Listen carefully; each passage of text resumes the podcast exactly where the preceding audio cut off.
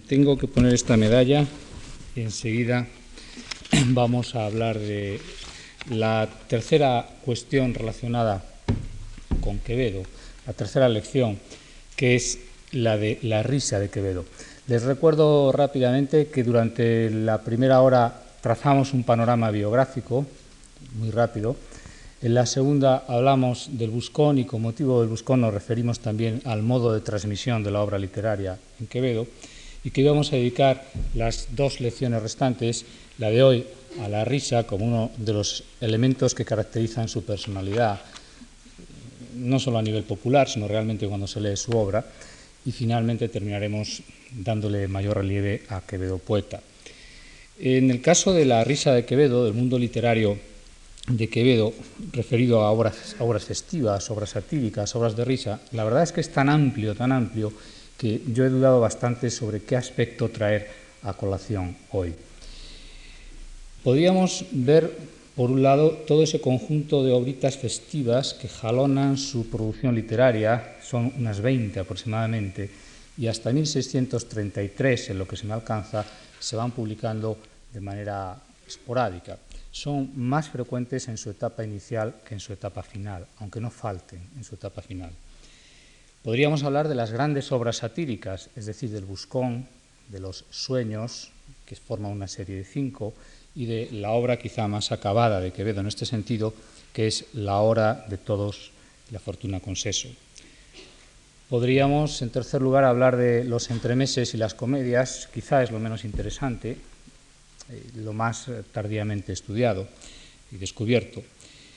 Podríamos, en cuarto lugar, hablar de su poesía amorosa, la poesía amorosa de Quevedo es, perdón, la poesía festiva de Quevedo ocupa algo así como el 80% de su producción poética, es muy abundante, es muy espectacular y a su vez se subdivide en dos o tres facetas que necesitarían también un tratamiento aparte.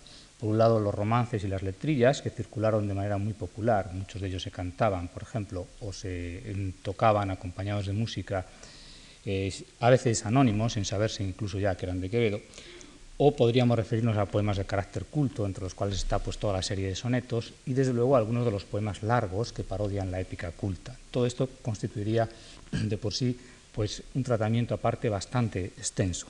Y en fin, podríamos hablar también, para terminar, de su epistolario real o ficticio, de las cartas que enviaba a veces a personas conocidas o las que ponía en circulación a veces para que el público las copiara y terminaran por convertirse en obra literaria por el aplauso de los destinatarios y de los espectadores, no por su idea inicial de que fueran obra festiva. Los he enumerado rápidamente, sería un poco el catálogo de donde se produce la risa quevedesca, pero la verdad es que se podría hacer también otra cosa. Se podría hablar del desglose cronológico, ir viendo en qué momentos, desde que empieza a escribir hasta qué otros, las obras eh, de carácter festivo van jalonando su producción y determinando un poco su biografía, los azares de, sus propias aventuras políticas y humanas, etcétera, etcétera. Eh, no voy a hacer eso porque ya sería redundar un poco lo que se dijo el primer día, pero quisiera recordar que la obra festiva más acabada de todas, la que acabamos de citar, la, la obra de todos, es también la más tardía. Se está escribiendo todavía en 1635 no se va a publicar y aparecerá póstuma en 1650 y 1651 y es probablemente la obra más genial, también la más difícil, de carácter un poquito más extenso en cuanto a obra satírica de Quevedo se refiere. Y también tendríamos que subrayar cronológicamente, aunque no nos vamos a referir a ello de manera detenida, que produce obras festivas en todos los momentos de su vida. Incluso en los cuatro años finales, a partir de 1639, cuando está en el convento de San Marcos, escribe algunos de los romances satíricos más eh, bellos de carácter festivo. Cuando él está enfermo, está encarcelado, está incluso eh, mirando venir la muerte, está escribiendo poesía festiva. Es decir, que no se puede hablar tampoco de un poeta, de un escritor juvenil juguetes de la niñez y de un escritor maduro que medite acerca de pasajes bíblicos. No es cierto, que Quevedo escribe obra festiva en todos los momentos de su vida. En fin, si podemos hablar de grandes grupos temáticos y podríamos hablar de una división cronológica de su obra eh, festiva, también podríamos acercarnos a su obra festiva eh, refiriéndonos a las técnicas para conseguir la risa. Por ejemplo, la utilización de la parodia, la preferencia por la escena y el tipo, la fragmentación, los recursos verbales, la utilización retórica, las figuras métricas, es decir, que hay todo un filón de procedimientos que podrían servirnos para un acercamiento a la obra literaria de Quevedo desde este punto de vista. No queda más remedio, como ustedes comprenderán, de reducir tan vasto panorama a una serie de denominadores comunes que nos permitan ensayar a su término alguna conclusión ideológica. En efecto, yo lo que voy a hacer va a ser ceñirme primero a las técnicas más utilizadas, empezando por la parodia, luego de intentar recortar el ámbito de sus procedimientos literarios por la preferencia de tipos y escenas, y quisiera terminar por aventurar una interpretación a partir de la consideración de su obra festiva en verso. Eh, de manera que les invito primero a que veamos los aspectos de su obra festiva derivada de la técnica paródica.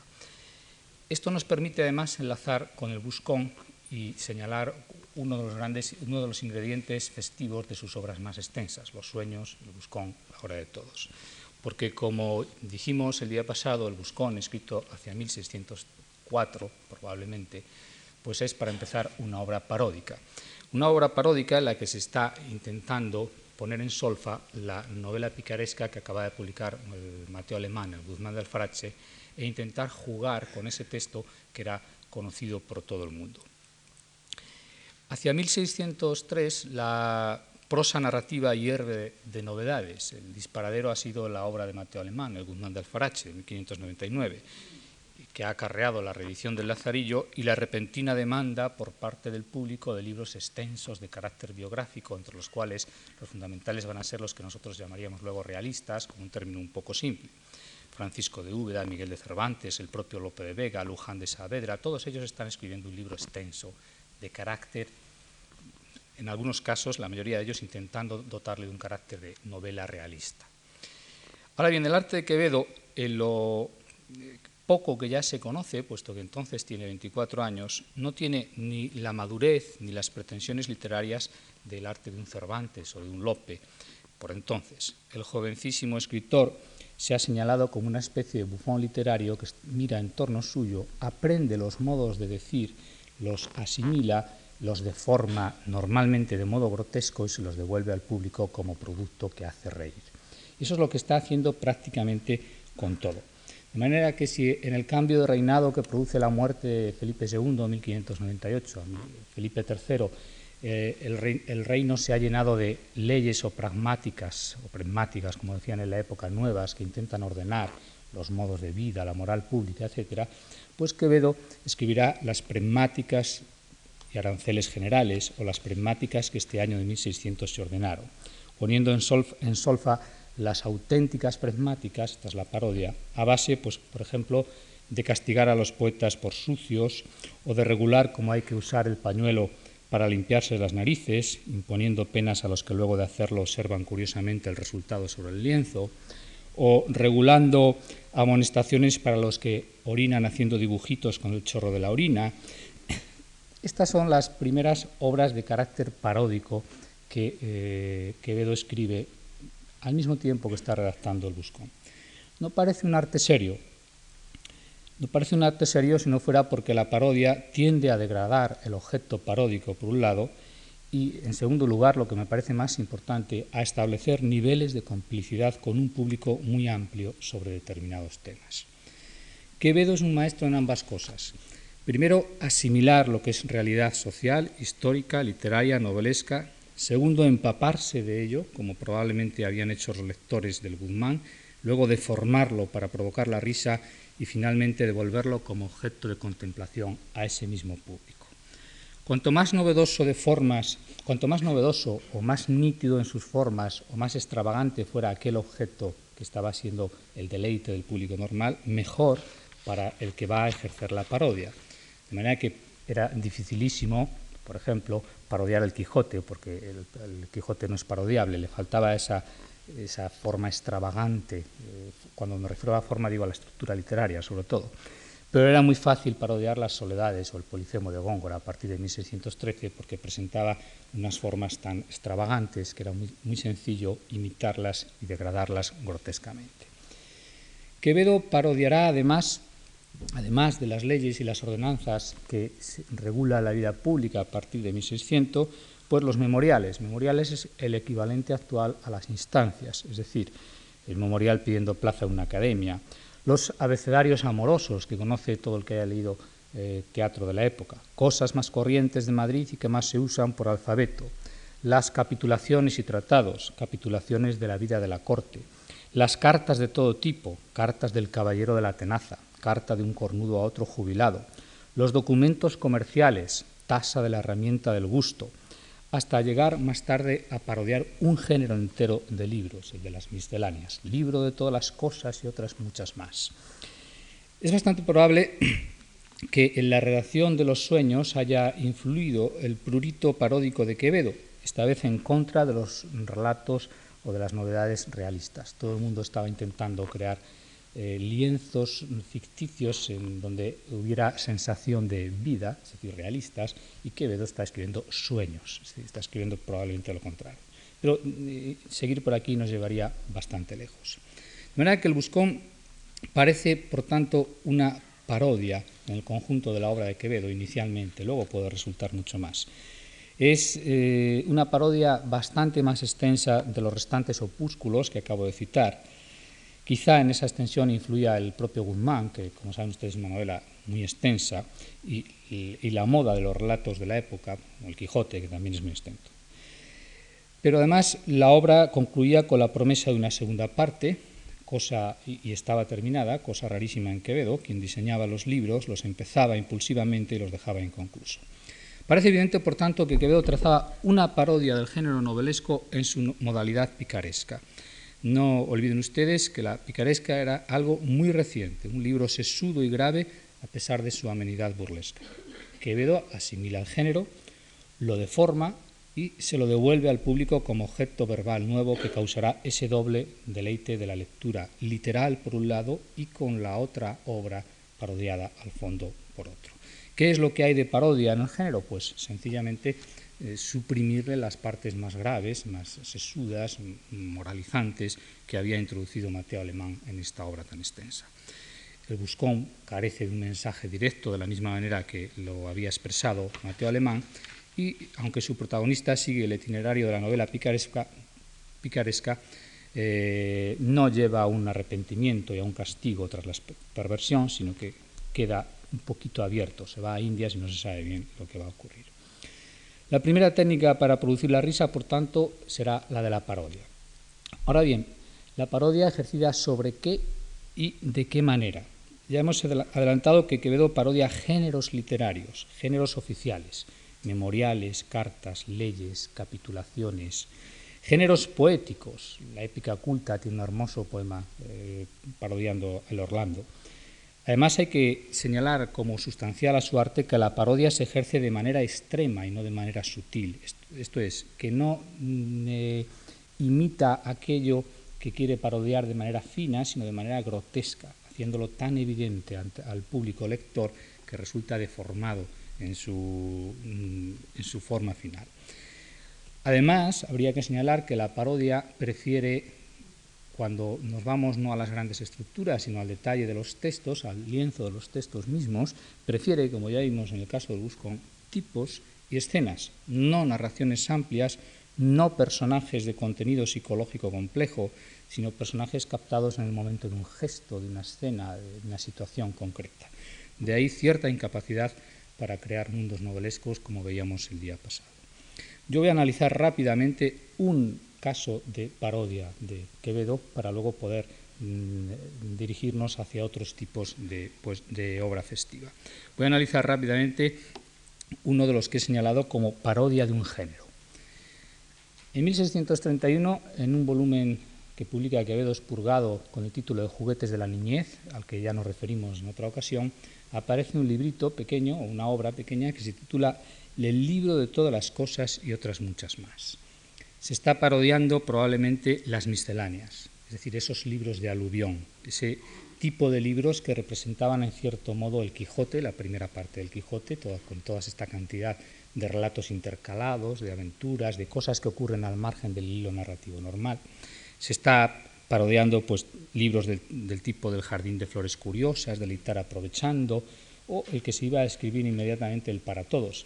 Eran unos libros, como saben ustedes, que si se abren, pues eh, encuentra uno en el primer capítulo pues las señales del juicio final, en el segundo un entremés, en el tercero una novela corta, en el cuarto sermones predicables de cuaresma, en el quinto una comedia, etcétera, etcétera. Era un libro de aluvión, un libro de carácter manierista en el que el autor ostentaba un poco la capacidad que tenía de crear cosas distintas y de introducir variaciones dentro del mismo tema y cosas por el estilo. Pues bien, este es el tipo de parodia que va a establecer Quevedo con el libro de todas las cosas y otras muchas más desde su mismo título. Eh, La parodia del libro arranca ya del, título mismo porque dice que está escrito por el único maestro malsabidillo, dirigido a la curiosidad de los entremetidos, a la turbamulta de los habladores y a la sonsaca de las viejecitas. En donde se ríe de su contenido, en donde se ríe del contenido de este tipo de libros y además del carácter de seriedad con el que se publicaba. Por ejemplo, Quevedo lo va a dividir en siete trataditos pequeños y a cada uno de estos eh, capítulos lo va a llamar tratado, como si fuera algo muy serio. El libro consta de ocho apartados, o de ocho tratados, que versan sobre secretos espantosos, el primero, tratado de adivinación por quiromancia, el segundo, capítulo de los agüeros, el tercero, cómo se han de hacer las cosas y en qué días para que suceda bien, el cuarto, de la fisonomía, tratado breve, el quinto, y luego una quiromancia, para terminar con la famosa aguja de navegar cultos, es decir, la brújula para que los cultos sepan moverse por el difícil camino de la poesía. Era un género mm, no solo puesto de moda por las misceláneas, es decir, por la ideología estética del momento, el manierismo, la naturaleza variada, etcétera, etcétera, sino también por otro género secundario que se llamaban en la época los almanaques, que provenían fundamentalmente de Francia, en donde muy en serio se exponían teorías acerca de carácter astrológico y adivinatorio. De manera que en, este caso el escéptico Quevedo se complace en reducir al absurdo estas obritas, haciéndoles decir lo obvio o trasplantando sus estructuras a chiste puro, lo que la crítica literaria actual de carácter semiológico ha llamado la desautomatización. Vamos a ver algunos ejemplos. Primer tratadito. Secretos espantosos y formidables experimentados, tan ciertos y tan evidentes que no pueden faltar jamás, se titula ese tratadito. Y va dividido en dos partes. La primera es las proposiciones y la segunda una clave numérica con las soluciones, de manera que uno va leyendo el libro y busca en la página siguiente el resultado o la solución. Eh, proposiciones soberbias. Para que se anden tras de ti todas las mujeres hermosas y si fueres mujer los hombres ricos y galanes. Va uno a la página siguiente, busca el número, solución. Ándate tú delante de ellas para que cualquier mujer o hombre que bien te pareciere, seas hombre o mujer, luego que te trate se muera por ti. Solución, sé el médico que la cures, y es probado, pues cada uno muere del médico que le da, etcétera, etcétera, etcétera. Para tener hijos, la más estéril mujer del mundo. Solución, conciba y para y críelos y no los suelte y los tendrá. Como ven ustedes es lo obvio, es decir, convertir en un razonamiento eh, tan sensato que resulta absurdo en esa estructura. Para verte en altos puestos en breve tiempo, solución, ándate de cuesta en cuesta y de cerro en cerro, etcétera, etcétera. Los tratados de adivinación presentan una reducción al absurdo muy similar. Señales de agua, ver llover, no tener para vino, ahogarse en ella. Agüeros, si vas a comprar algo y al ir a pagar no hayas la bolsa donde llevabas el dinero, es agüero malísimo y no te sucederá, bien la compra. O si al salir de tu casa vieres volar cuervos, déjalos volar y mira tú dónde pones los pies. Eh, el proceso de desautomatización en estos casos es harto sencillo. Ahora han observado ustedes que no hay dificultad lingüística, es decir, que entramos en el contenido del texto con bastante facilidad, cosa que no ocurre siempre en Quevedo, en donde normalmente hay una costra lingüística, lo veremos en siguiente, eh, la siguiente sarta de ejemplos, que no nos permiten entrar eh, a disfrutar directamente de la risa porque aquí la parodia es del género, eh, totalmente, pero no, utilizando procedimientos estilísticos de carácter paródico. Tercer capítulo, sobre cómo se han de hacer las cosas y en qué días para que te suceda bien. Cosas absurdas también. Domingo reina el sol, es día a propósito para comer a costa ajena, no hace mal, aunque sea algo más del ordinario, porque según Hipócrates y Galeno no son dañosos los ahitos de balde, y esto es el sol, está el sol en tu casa y tú en la del otro. Un puro disparate. Capítulo de la fisonomía. Las pequeñas viñetas de Quevedo sobre sus obsesiones, las dueñas, los calvos, las viejas, los cornudos. Todo hombre calvo no tendrá pelo. Y si tuviera alguno, no será en la calva. A estos, si son barbados, les reluce el casco y parecen sus calvas cabezas con el pelo y sus cabezas cara sin él. Quien tuviera nariz muy larga tendrá más que sonar y buen apodadero, un buen motivo para apodarle. Boca, aquí empieza a aparecer ya algo más el estilo de Quevedo, que se complace en, eh, al realizar deformaciones de carácter físico en procesos de animalización y, prosopopeya al mismo tiempo, es decir, cosificación de lo animado y animalización de lo, de lo vivo. Boca pequeña y fruncida que hace hocico de hurón y parece oído, denota oscuridad en los dientes y es como tener encías con saetera en lugar de ventana. Es un poquito más difícil, el manejo lingüístico es algo más complejo. Sigue otro capítulo brevísimo que se puede leer entero porque es la quiromancia o arte de adivinar por las rayas de las manos, en un capítulo breve. Todas las rayas que vieres en la mano, dense ustedes cuenta que la parodia se realiza aquí a base también de utilizar el mismo lenguaje que los libros parodiados, es un lenguaje falsamente culto o falsamente serio, que sin embargo se, ve jalonado de fórmulas ridículas. De manera que el contenido, la, la estructura, incluso el estilo, en este caso es el estilo parodiado y, el, sin embargo el contenido está en contraste con aquello que se está parodiando. Todas las rayas que vieres en las manos, oh curioso lector, significan que la mano se dobla por la palma y no por arriba, y que se dobla por las junturas, y por eso están las grandes en las coyunturas y de esas, como es cuero delicado, resultan las otras menudas. Y para ver que esto es así, mira que en el pescuezo y frente, caderas, corvas y codos y sangraduras y nalgas, por donde se arruga el pellejo, y en las plantas de los pies hay rayas. Y así había de haber, si fuera verdad, como hay quirománticos, nalguimánticos, frontimánticos, codimánticos, pescuecimánticos y piedimánticos. Ese es el capítulo entero. En el tratado siguiente, para saber todas las ciencias y artes mecánicas y liberales en un día, se encuentra, entre otras joyas, la famosa viñeta de los médicos, que como saben ustedes es otra de las viejas obsesiones de Quevedo excepto en algunas cartas finales, cuando se está muriendo, que escribe a sus amigos, tengo un buen médico que me está curando, se de que el miedo de, la muerte le, hizo edulcorar su juicio acerca de los médicos. Bueno, pues la famosa viñeta de los médicos que se repite constantemente en la obra de Quevedo y que es casi siempre similar. Es una verdadera joya en este caso la escena que hace representar al médico cuando entra en casa del enfermo y que la convierte en un verdadero estereotipo, es decir, los modos típicos de actuar un médico. Es lo único que les voy a leer. La ciencia es esta. Dos refranes para entrar en casa. El que tenemos, ordinario, venga al pulso, inclinar el oído, ha tenido frío, y si dice que sí primero, decir luego, se echa de ver. Duró mucho, y aguardar que diga cuánto, y luego decir, bien se conoce. Cene poquito, escarolitas, una ayuda, y si dice que no lo puedo recibir, decir, pues haga por recibirla recetar lamadores, jarabes y purgas para que tenga que vender el boticario y que padecer el enfermo, sangrarle y echarle ventosas, y hecho esto una vez, si durare la enfermedad, tornarlo a hacer hasta que o acabes con el enfermo o con la enfermedad. Si vive y te pagan, di que llegó tu hora, y si muere, di que llegó la suya. Pide orines, haz grandes meneos, míralos a lo claro, tuerce la boca y sobre todo advierte que traigas grande barba, porque no se usan médicos lampiños y no ganarás un cuarto si pareces limpiadera. Y adiós y aventura. Y aunque uno esté malo de sabañones, mándale luego confesar y haz devoción la ignorancia. Y para acreditarte de que visitas casas de señores, apéate en sus puertas y entra a los zaguanes y orina. Y tórnate a poner a el, a caballo, que el que te viere entrar y salir no sabe si entraste a orinar o no, etcétera, etcétera. Sigue la famosa eh, aguja de navegar cultos muy conocida, que es una parodia sobre cómo deben describir versos los cultos utilizando una serie de palabras, comodines, de fórmulas, etcétera, etcétera. Bueno, pues como ven ustedes, esta es una parodia, pero es una parodia más que en el detalle, en la filigrana del texto, de la construcción, de la frase, del lenguaje, una parodia de un género entero, una parodia de los libros de misceláneas, de la moda de libros manieristas o de libros de aluvión.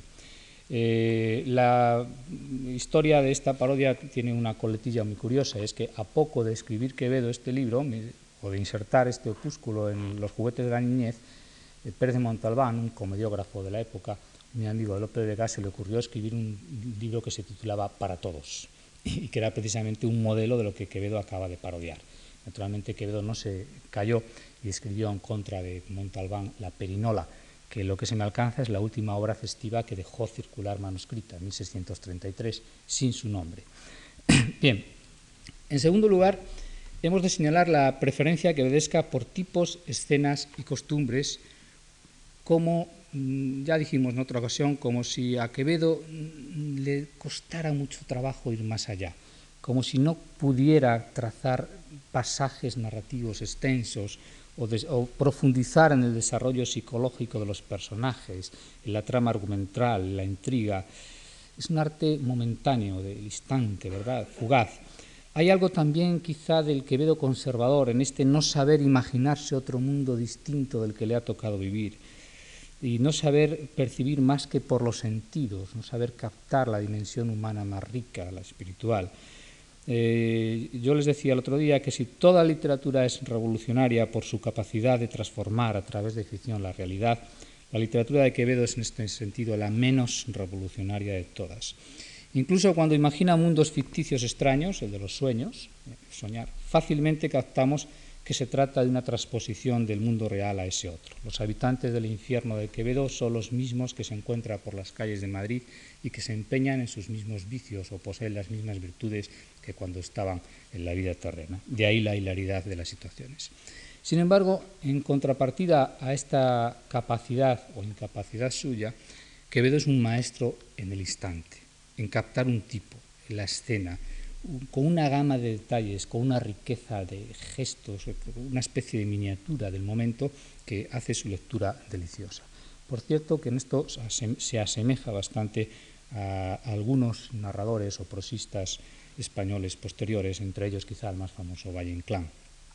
Casi toda su obra festiva es un muestrario de seres alucinados que gesticulan, gritan, se disfrazan, hablan, pululan. Eh, constantemente. Yo he dudado mucho sobre qué ejemplo traer a colación para ilustrar este caso. Y al final he resuelto, porque es que su lectura en voz alta resulta difícil, porque ya nos la sabemos con el Quevedo que también transforma verbalmente las situaciones, es decir, con un Quevedo que necesita a veces ser leído con diccionario al lado, o con o con reflexión, es decir, una primera lectura para captar ese torbellino y una segunda lectura para decir, pero bueno, ¿qué dice aquí? y una, e incluso una tercera lectura con papel y lápiz para averiguar el tercer y cuarto chiste o el chiste en cuarto grado que aparece ahí. Al final les he traído a colección un pasaje que, es, eh, que pertenece a la hora de todos, el pasaje número 21 que trata de los pretendientes. La hora de todos es una verdadera maravilla en el arte festivo de Quevedo, porque él imaginó un libro que le iba muy bien precisamente a lo que nosotros estamos diciendo ahora. Es un libro de actitudes. Es que en un momento determinado eh, la divinidad, los dioses paganos, resuelven que en un instante, la hora, todo el mundo tendría que dejar de simular lo que es y decir la verdad o, aparecer con sus eh, verdaderos atributos, etcétera, etcétera. De manera que Quevedo va mostrando en un determinado momento diversos estratos, situaciones, personas, tipos. Claro, esto es precisamente lo que era su arte, el arte del instante, el arte del momento, el arte de los tipos. Bueno, pues la viñeta que yo les traigo a colación es la de los pretendientes, es decir, un conjunto de personas que están en la antesala de un señor que tiene que dar un cargo. Y hay 32 pretendientes. Y están los 32 en la antesala esperando que el señor les llame y diga a quién se lo va a dar. Y están mirándose los unos a los otros, preparándose, moviéndose. Y hay un momento en que entras. Lo, lo explico un poco porque el arte verbal de Quevedo es difícil. Hay un momento en que entra un secretario entonces todos le rodean. Hay otro momento en que les manda entrar dentro y se reviste de mármol, como dice Quevedo el, Señor, y entonces todos escuchan. Da el cargo a uno, entonces los otros 31 empiezan a pensar cuándo les tocará a ellos, porque les hace sucesores a los unos de los otros, etcétera, etcétera. Y ese es el momento que les voy a leer. Estaba, dense ustedes cuenta de que hay ya aquí mucho neologismo, mucha deformación verbal, mucha construcción malabarística, es decir, asociaciones de palabras que usualmente están muy distantes, campos léxicos diferentes, etcétera, etcétera. Estaba un enjambre de 32 pretendientes de un oficio aguardando a hablarle al Señor que había de proveerle. Cada uno hallaba en sí tantos méritos como faltas a los demás. Estábanse santiguando mentalmente unos de otros. Cada uno decía entre sí que eran locos y desvergonzados los demás en pretender lo que merecía él solo. Mirábanse con un odio infernal. Tenían los corazones rellenos de víboras. Preveníanse afrentas infanias para calumniarse mostraban los semblantes aciagos y las coyunturas azogadas de reverencias y sumisiones. A cada movimiento de la puerta se estremecían de acatamientos, bamboleándose con alferecía solícita. Tenían ajadas las caras con las frecuencias de gestos meritorios, flechados de obediencia con las espaldas en jiba, entre pisarse el ronzal y pelícanos. No pasaba paje a quien no llamasen mi rey, frunciendo las jetas en requiebros pasó el secretario con andadura de flecha. Aquí fue ella, que desapareciéndose de estatura y gandujando sus cuerpos en cinco de guarismo, se ponen todos como si fueran un cinco, la actitud sumisa en la que eh, la reciben. Le sitiaron de adoración en cuclillas. Él, con un perdón en vuestras mercedes que voy deprisa, trotado en la pronunciación, se entró con miradura de novia. Se entró mirando los 32 con miradura de novia. Pidió el Señor la caja. Aquí hay un equívoco. Oyóse una voz que dijo, venga al servicio. Yo soy, dijo uno de los pretendientes. Otro, ya entro. Otros, aquí estoy. Apretábanse con la puerta hasta sacarse zumo. El pobre señor, que supo la tabaola que le aguardaba de plegarias y columbró a los malditos pretendientes terciando contra él los memoriales enarbolados, no sabía qué hacer de sus orejas. Dábase a los demonios entre sí mismo, diciendo que el tener que dar era la mejor cosa del mundo si no hubiera quien lo pretendiera, y que las mercedes, para no ser persecución del que las hace, habían de ser recibidas y no solicitadas.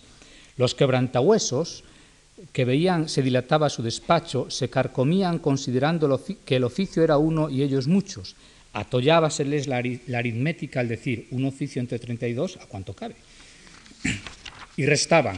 Recibir uno y pagar 32 no puede ser y todos se hacían el uno y encajaban a los otros el no puede ser. El Señor decía, fuerza es que yo deje a uno premiado y treinta y dos quejosos. Mas al fin se determinó por limpiarse de ellos a que entrasen. Dióse un baño de piedra mármol y revistióse en estatua para mesurarse de audiencia. Embocáronse en manada y rebaño, y viendo empezaban a quererle informar en bulla, les dijo, el oficio es uno, vosotros muchos, yo deseo dar a uno el oficio y dejaros a todos contentos. Estando diciendo esto, los cogió la hora, y el Señor, haciendo a uno la merced, empezó a ensartarlos a todos en futuras sucesiones, de futuras sucesiones perdurables que nunca se acababan. Los pobres fistulados empezaron a desearse la muerte y a invocar garrotillos, pleuritis, pestes, tabardillos, muertes repentinas, apoplejías, disenterias y puñaladas, disenterías. Y no habiendo un instante que se lo dijo, les parecía a los futuros sucesores que habían vivido ya sus antecesores diez matusalenes en Retaíla. y siendo así que el décimo regulaba su futura a quinientos años venideros, todos aceptaron la posmuerte de su antecesor. Solo el treinta y uno, que halló hecha bien la cuenta que llegaba a su plazo ras con ras con la fin del mundo, allende del anticristo, dijo, yo vengo a poseer entre cañitas y el fuego, bien haré yo mi oficio quemado el día del juicio. ¿Quién hará que me paguen mis gajes, las calaveras? Por mí viva muchos años el treinta futuro, que cuando a él llegare la tanda estará el mundo dando arcadas. El Señor los dejó sobreviviéndose y trasmatándose unos a otros, y se fue podrido de ver que se arrempujaban las edades hacia el sécula perigne, y que pretendían emparejar con el sécula seculorum. El que pescó el oficio estaba atónito, viéndose con tan larga retaíla de herederos, fuese tomándose el pulso y proponiendo de no cenar y guardarse de soles. Los demás se miraban como venenos eslabonados y anatematizándose las vidas se iban levantando achaques y añadiéndose años y amenazándose de ataúdes y zahiriéndose la buena disposición y enfermándose la salud de su precedente y dándose a médicos como a perros, etc.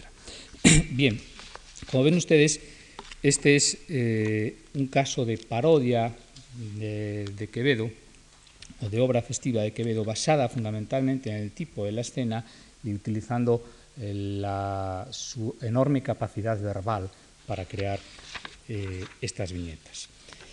Quisiera mm, dedicar el final a la poesía festiva de Quevedo y a través de la poesía de Quevedo acercarnos más al resto de las técnicas eh, satíricas, paródicas, que se ven con más detalle cuando uno está leyendo poemas, leyendo versos o con figuras concretas. Además, dije al comienzo que la poesía festiva de Quevedo es un verdadero torbellino. Prácticamente el 80% de su poesía es poesía festiva. Y contrariamente a lo que algunas veces se ha dicho, yo creo que es la más difícil de todos, de todas. Es decir, que es más difícil entender un poema festivo de Quevedo que entender un poema amoroso o un poema serio, metafísico, porque la capacidad verbal en el caso de la poesía festiva no tiene límites, está, por así decirlo, desenfrenado no tienen ningún tipo de inconveniente en decir prácticamente todo con cualquier tipo de lenguaje. Los campos léxicos son más ricos, las construcciones son más violentas, las ideas son mucho más atrevidas y el resultado es mucho más difícil para el lector. La poesía festiva de Quevedo además es un género desigualmente difundido en la época que sin embargo él cuidó y corrigió a veces en su intimidad Muchos de estos poemas parece que se han perdido porque se hicieron anónimos, se cantaron, luego no se recogieron y se han conservado quizá en la memoria de las gentes como no de Quevedo. La imagen histórica que nos da los poemas festivos, eh, sin embargo, conviene mucho más con la imagen actual de Quevedo, aunque también con ligeros desajustes. Si bien es verdad que el conjunto de estos poemas puede reordenarse críticamente en torno a unos cuantos ejes temáticos, triste condición humana, la preferencia por la perspectiva grotesca para referirse a los bajos fondos, misoginia, etc., a medida que se avanza en el análisis de este excitante corpus poético, se va captando la, la importancia de un rasgo general, que no es sólo el que se deduce de la lectura epidérmica de cada poema o de cada frase. En efecto, yo creo que casi sin percatarnos de ello, el lector de Quevedo, que se sume en la lectura de esta poesía, se encuentra a veces sumergido en un mundo aplebellado, grotesco, a veces porcaz, que queda muy lejos de los, ámbitos artísticos del teatro, de la novela cortesana, de la poesía oculta, pero que está disfrutando con ello. Es decir, mm, que el contrapunto plebeyo y el contrapunto grotesco late siempre en todo arte barroco, como es bien sabido, pero en términos literarios nunca recibió un tratamiento tan pertinazmente continuado, artístico, incluso cariñoso, como en el caso de la mayor parte de la obra festiva de Quevedo y de su poesía. Además, el lector capta que el autor está deambulando con cariño, es decir, el deleite artístico con que el poeta se mueve por esos rincones de su inspiración. Si por lo que se refiere al primer caso podríamos hablar en términos modernos de contracultura, por lo que se refiere al segundo creo que la interpretación ha de ir mucho más allá para adentrarnos en los resortes mismos de la inspiración quevediana. En efecto, su poesía nos muestra amplios lienzos de la España cortesana, las más de las veces la España barroca, que no formaba parte teóricamente de la cultura oficial, pero es una España enormemente libre, procaz, incluso grosera, a veces hasta repulsiva, que está recreada continuamente con arte y hasta con mimo. Es un mundo de libertad, un mundo hacia el que de vez en cuando Quevedo va para empaparse en él y, y hablarnos desde él o para darse un verdadero baño de libertad creadora. Me parece que en este último aspecto estriba la razón fundamental de su inspiración. El paciente exégeta de la palabra evangélica, el parafraseador del libro de Job, de Job o de la vida de San Pablo, huye con frecuencia al mundo de libertad en donde la plebe pulula sin trabas culturales, morales, sociales, y desde dentro de aquellas esferas se hace uno de ellos, empuña la pluma y escribe como si fuera un borracho, o una puta, o un cornudo, conocedor a maravilla de sus jergas, de sus hábitos, de sus defectos, de su modo de contemplar la vida. Es como si Quevedo recuperara algo de la libertad que le vedaban los tiempos. Muchos poemas expresan y ya entramos en técnicas para conseguir este tipo de poesía, expresan desde la voz misma del poeta su admiración por un tipo o, un hecho de la vida de la época, pero no de manera objetiva, sino como una desviación típica de lo humorístico y con frecuencia de lo grotesco. En esta pose o actitud desde la que se expresa existe una evidente identificación con modos de conducta peculiares de la plebe en la España de los Austrias, o en otras palabras, existe una identificación de Quevedo no solo con el modo de expresión, el lenguaje, el tono que emplearían en esos círculos, sino con la mentalidad que contemplaba y comentaba. Quizá no sea lo más acertado buscar, por tanto, en el origen de estos poemas una actitud crítica, puesto que muchos de ellos el poeta, la voz que lo expresa, se limita a señalar hiperbólicamente un rasgo, un tipo, una actitud que provoca una expresión y no precisamente como motivo de queja, sino a veces como un motivo de regocijo querido empezar por el famoso y bien conocido soneto de Érase un hombre a una nariz pegado, que creo que, explica bien esta actitud. Eh, cuando Quevedo escribe este famoso soneto, que es una retaíla de sorprendentes imágenes que no critican nada, eh, una interpretación que dicen que es un soneto antijudío, yo creo que es mucho más fácil captar en el poeta una sensación de halago por la contemplación y la expresión de aquella colosal napia, mucho más que una actitud amarga o quejosa hacia algún individuo. Érase un hombre a una nariz pegado. Érase una nariz superlativa. Érase una alquitara medio viva. Érase un peje espada mal barbado. Era un reloj de sol mal encarado. Érase un elefante boca arriba. Érase una nariz, sayón y escriba, un ovidio nasón mal narigado. Érase el espolón de una galera, érase una pirámide de Egipto, las doce tribus de narices eran. Érase un naricísimo infinito, frisón, archinariz, caratulera, sabañón, garrafal, morado y frito. Yo creo que hay que leer a Quevedo además con un tono festivo final. Es decir, que aquí lo que hay es cierta exultancia, ¿no? cierta eh, exaltación y un deseo creador evidente que se plasma en esos versos. En otros casos, lo que parece hallarse detrás es ese impulso expresivo adicional, la incontinencia barroca, el prurito de soltar la taravilla. El barroco es la época en la que menos se callaba la gente, es decir, la que mayor cantidad de palabra hablada se utilizaba, eh, incluso también poéticamente. Este prurito de contar cosas divertidas a los otros es el causante del aire epistolar de muchas de sus obras festivas, incluyendo la poesía. La incontinencia verbal ataca a las personas, a los sucesos y a las cosas, de manera que, como veremos más adelante, en la poesía de Quevedo hablan todos. Hablan los borrachos, los mosquitos, los repollos, la Plaza Mayor de Madrid, todo. Todo tiene algo que contarnos. Y si algo que contarnos es algo que produce una sensación de regocijo para empezar en quien lo está contemplando. En otras palabras, y yo creo que así lo han entendido los lectores de siempre, son poemas exultantes, no deprimentes. En algunos poemas de este tipo, como mucho, se adivina la preferencia del poeta por lo genuino o lo natural frente a lo complejo o falseado, pero también de lo sencillo frente a lo evolucionado. Así, en el, otro famoso soneto, el soneto dirigido a una mujer puntiaguda con enaguas, pues eh, el soneto que empieza así, eres campana, ¿dónde está el badajo? pues hay una preferencia de lo natural frente a lo artificial. Pero en estos casos lo que conviene subrayar es la enorme desproporción entre el motivo crítico, que una mujer se vista con enaguas de este tipo, y el resultado verbal, que es un verdadero disparate de Quevedo, es una creación extraordinaria. No es una desproporción cuantitativa en el sentido de que las metáforas grotescas ocupan los trece primeros versos y, la frase final, si mujer da esas faldas al demonio, es la del verso 14 sino que yo creo que, en, el que en el regocijo con el que se construye todo el soneto está su verdadera resorte creador.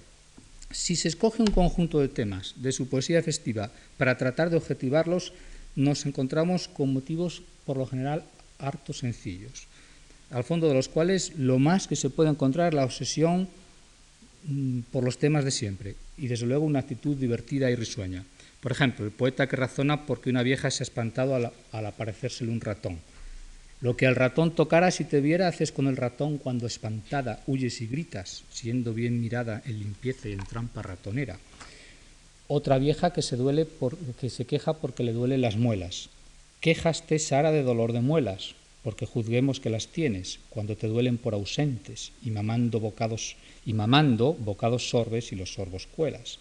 Dice que en vez de irse al, al sacamuelas se tendría que ir al sacaabuelas. o cuando observa la pertinaz conducta de los mosquitos, el famoso soneto Ministril de las ronchas y picadas, mosquito, postillón, mosca, barbero, hecho me tienes la testuz arnero y desecha la cara manotadas. ¿Qué posible crítica hay en este poema? Trompetilla que toca bofetadas, que vienes con rejón contra mi cuero, cupido pulga, chinche trompetero, que vuelas comezones amoladas. Es muy difícil encontrar la ideología de la época ahí detrás. Bueno, la ideología quizá, pero la crítica no. A veces, en el tono costumbrista, asoma plenamente algún tipo social o alguna escena que podría tomarse como motivo crítico. Por ejemplo, cuando se comenta un suceso, cosa que no puedo detenerme ahora porque sería muy largo, eh, a veces puede ocurrir que la voz poética sea la, de uno de los protagonistas de la escena, entonces entramos ya en la técnica de identificación con este mundo. Por ejemplo, el soneto a una mujer aceitada, o perrazo a un español noble y cristiano insolente presumes acercara es un soneto en el que eso va a ser lo frecuente en Quevedo, las escenas están narradas poéticamente por uno de los protagonistas de la escena, de manera que si es una boda habla el novio, si es un, eh, si es un, acto, si es una escena de delincuentes habla uno de ellos, las jácaras. En este caso habla uno de los protagonistas de una escena de burdel que dice que para ir a para ir a besar la cara de la, de la prostituta hay que invocar a Santiago, porque tiene la, la cara llena de solimán, que era un ungüento de la época, dice literalmente, eh, invocaré al besar como a batalla a Santiago. A veces un espectador que está muy cerca contando lo que ocurre, son muchos los poemas, por ejemplo, de bodas protagonizados por los propios que se van a casar. El más, eh, hay bodas, de, hay bodas de, verduras, hay bodas de negros, hay bodas de boticario con médico, hay bodas de cornudos, todas son, eh, están contempladas desde dentro mismo del hecho. A veces es un amigo consejero que advierte irónicamente a una mujer de las ventajas de casarse con un médico. Pues me hacéis casamentero, Ángela de Mondragón, escuchad de vuestro esposo las grandezas y el valor él es un médico honrado por la gracia del Señor, que tiene muy buenas letras en el cambio y el bolsón. Quien nos lo pintó cobarde no lo conoce y mintió, que ha muerto más hombres vivos que mató el Cid campeador. Y que Quevedo está aquí identificándose con uno de los protagonistas de la escena casi siempre, de manera que está él haciéndose, eh, eh, haciéndose hasta con el mismo lenguaje. El costumbrismo de la poesía festiva de Quevedo, cuando lo hay, adopta la perspectiva urbana que enfoca tipos y costumbres de su propio medio, escenas de burdel, de andurrial, populares, y se ríe de todo lo que está fuera de ese medio, fundamentalmente de lo rural y de lo provinciano. en el enfoque de este mundo urbano se encuentra ese sabor agridulce otra vez, la risa por lo grotesco, el sumo deleite de la descripción, el pulular de tipos estrambóticos, eh, con una capacidad de expresar la repulsión y la atracción al mismo tiempo infinita. Este eh, fragmento romance que leo es muy difícil porque quizá el lenguaje está muy trabajado, pero explica muy bien ese mundo urbano al que hago referencia. En la época tusonas quería decir prostitutas. Tres carrozas de tusonas perdiendo van los estribos, con pecosas y bermejas, nariz chata y ojos bizcos. Aguardando está en la noche un potroso y un podrido, para sacar a volar uno parches, otro el lío. Una doncella que sabe que si le ahoga su virgo, en poca, agua le salpica escarbándola a pellizcos. Aún en carnes una flaca es el miércoles corvillo, una gorda el carnaval, con mazas del entresijo. Dos piaras de fregonas renuevan el adanismo, compitiendo sus perniles los blasones del tocino. Dos estudiantes sarnosos más granados que los trigos, con manzanares se muestran sino clementes benignos. Claro, ya entramos en un mundo en que la técnica para conseguir el poema es ese endiablado uso del lenguaje, que a veces nos hace mm, mm, quedarnos sorprendidos. Son los vizcondes unos condes vizcos que no se sabe hacia dónde conden. Empieza un soneto de Quevedo. El lector tiene que reflexionar y volver sobre aquello para intentar interpretar el juego lingüístico. Al margen de esa consabida y omnipresente potencia verbal, Dos técnicas muy queridas para esa identificación consisten, por tanto, en la utilización de la segunda persona, que hace que el poema sea como confidencial, y en la narración de la escena o el tipo por alguien que está presente contemplando.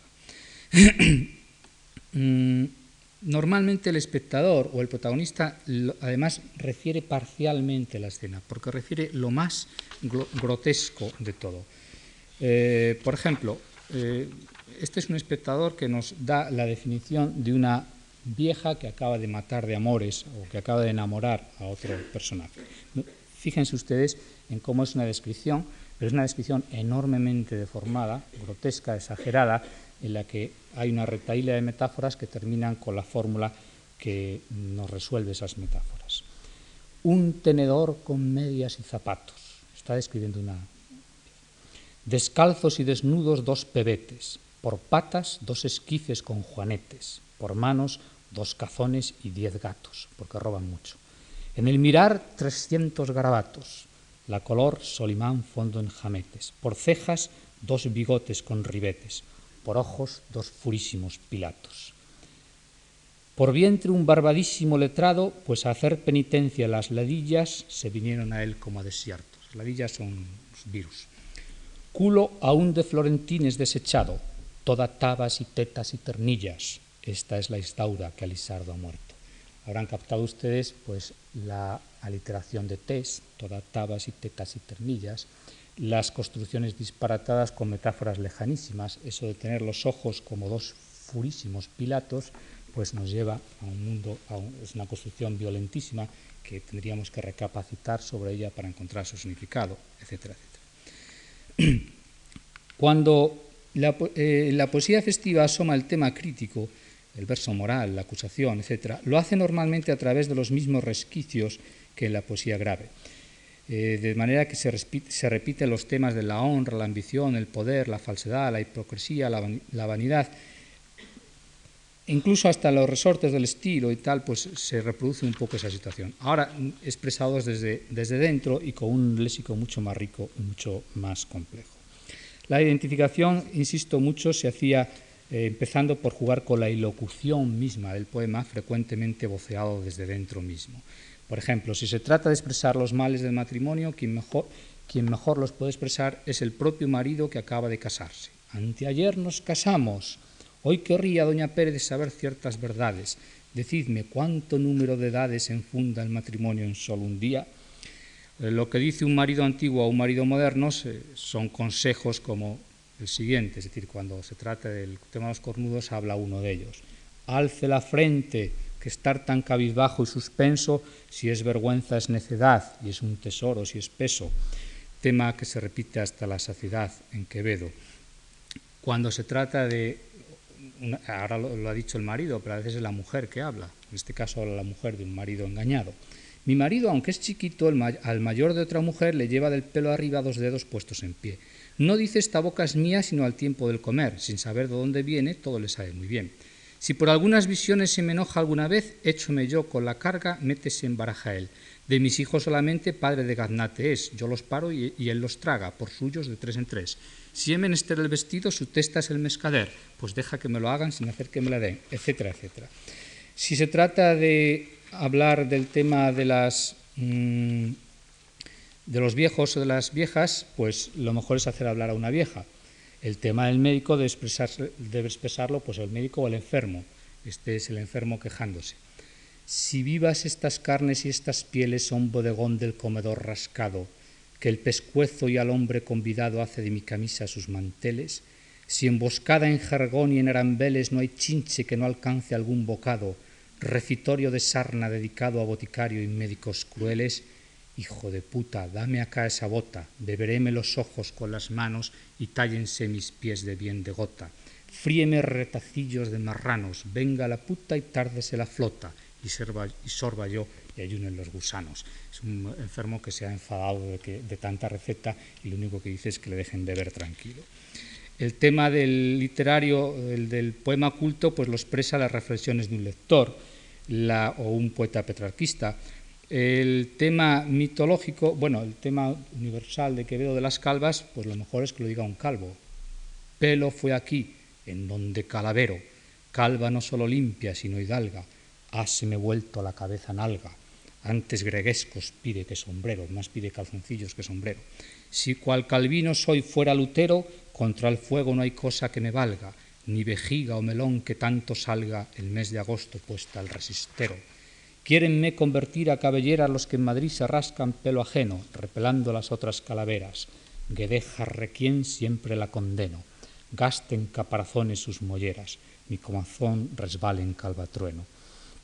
Otras veces, eh, si se trata de encarecer los encantos de la vida retirada, que es uno de los temas serios de Quevedo, pues quien mejor nos lo puede poetizar es un mendigo, pero un mendigo jovial e inteligente que posee el arte de la agudeza verbal.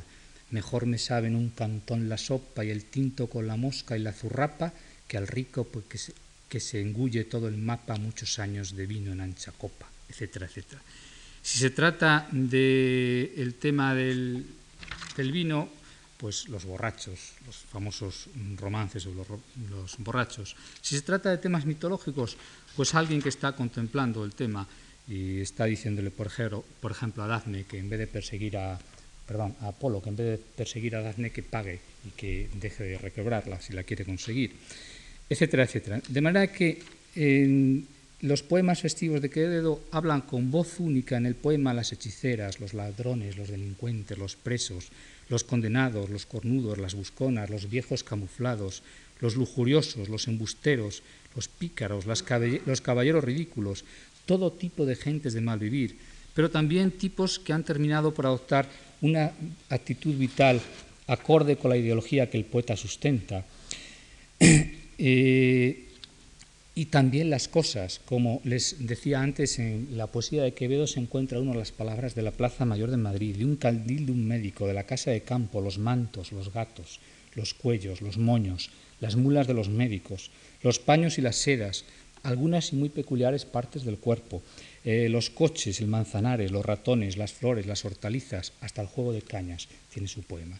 No es por tanto de extrañar que con estos procedimientos expresivos basados fundamentalmente en la identificación con perspectivas internas al relato o al contenido del poema, el lector se encuentra sumido en un mundo urbano en el que pululan seres y tipos de la plebe al acecho siempre los unos de los otros para sorprender el gesto ridículo, buscar la carcajada o emplear el lenguaje atrevido e ingenioso que describe con malicia aquel mundillo. Quevedo se ha sumido en ese ambiente y nos lleva a sus lectores dentro de él. Para degradarlo mediante la pintura grotesca puede ser, pero también ha encontrado allí el gozo de la creación artística de libertad, al margen de la cita erudita, del pensamiento grave, de la consideración moral, empapándose totalmente de modos de expresión, de actitudes, de, actitudes, de juicios, de escenas que artística y poéticamente hace suyas. Nada más. Hoy.